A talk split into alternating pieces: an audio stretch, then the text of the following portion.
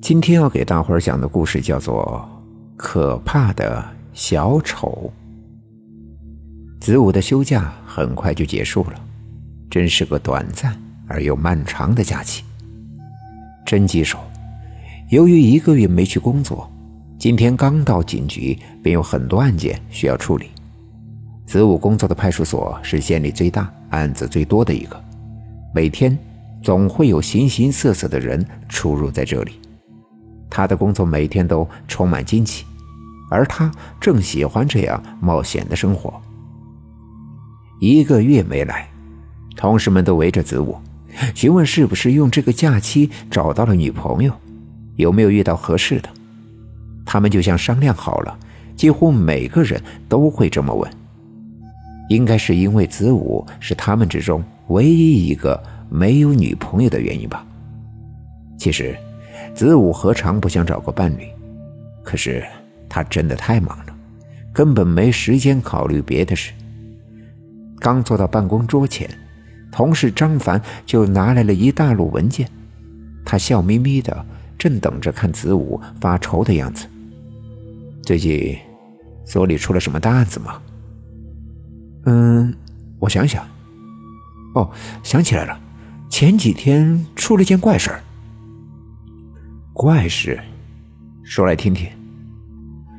就在和美小区出现了一个怪人，每到晚上，那人就会把自己装扮成小丑模样出来吓人。那人神通广大，连小区的保安都被吓走了，居民们也被搞得半夜不敢出门。就在前天，小区物业来我们这里报案，当天晚上我们就出了现场，果然。发现了一个化成小丑的人，我们迅速的采取了行动，十几个民警将他团团围住。可是奇怪的事情发生了，这人竟然不见了。我们只找到这个。张凡从资料柜中拿了个东西，子午戴上手套，小心的接了过来。这是个灵牌吗？对，就是灵牌，祭拜死人用的灵牌。哦，这上面还有字。灵山公墓。没错，是灵山公墓，那个总是传出闹鬼新闻的公墓。还有，昨天小区的人打电话过来说，那个怪人没再出现过。我们都觉得这是蹊跷，所以大家。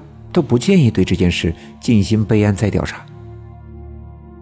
子午开起玩笑说道：“你说，这是不是哪个变态的魔术大师在和我们开玩笑呢？”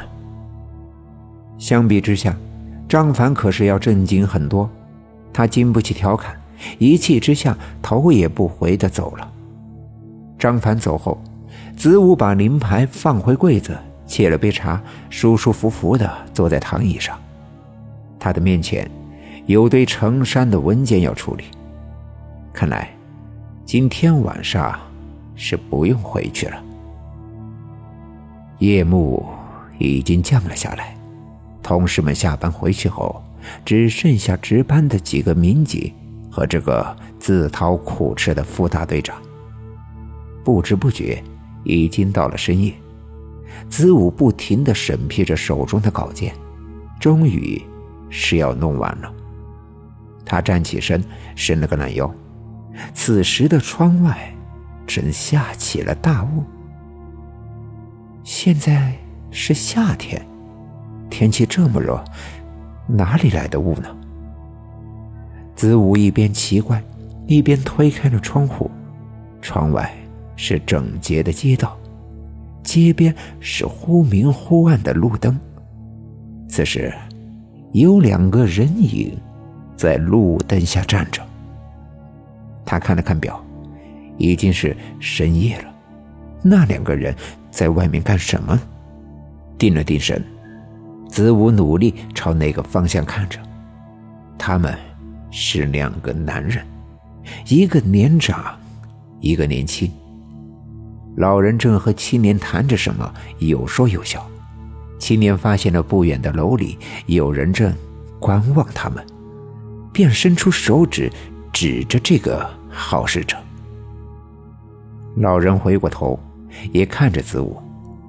子午看到，那老人的脸上画着小丑一样的浓妆，上挑的胡须，十字的眼睛，火红的大嘴。这个人要是出现在马戏团，一定会逗得大家前仰后合。可是，当他出现在深夜，出现在空荡荡的街边时，这束装扮。却显得十分的吓人。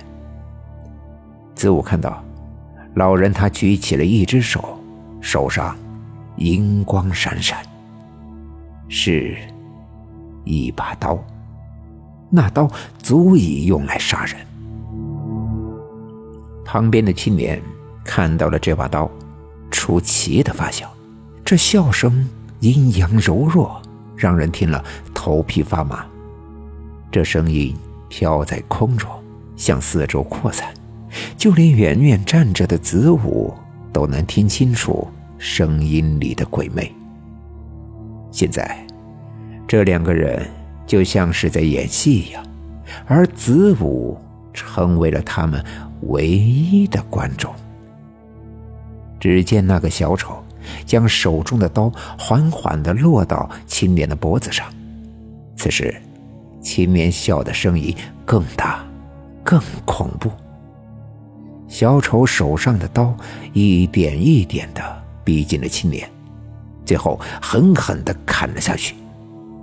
青年并没有感觉痛苦，反而更加高兴。这刀十分的锋利，小丑一手抓住青年的头发，一手不断用力向下砍。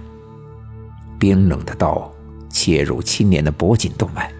血液喷了出来，刀子还在快速的摩擦。青年一声不吭，刀子卡住了，应该是砍到了骨头。那小丑猛地发力，青年人的头颅最终还是被砍了下来，脖子里喷着鲜血，身子仍然屹立在那儿。小丑转过头。对这个观众笑了笑，然后又举起头颅。子午看到，这个头颅竟然就是自己的。不，不要！子午从桌子上挣扎起来。此时的他一身的冷汗，把桌上的稿件都弄湿了。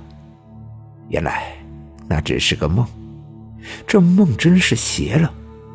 子午坐在凳子上一动没动，双腿止不住的哆嗦。过了很久，终于缓了过来。子午呆呆的看着这面前的档案柜，他仿佛看到了那个小丑。子午走过去，慢慢的打开柜门，那个灵牌安稳的放在里面。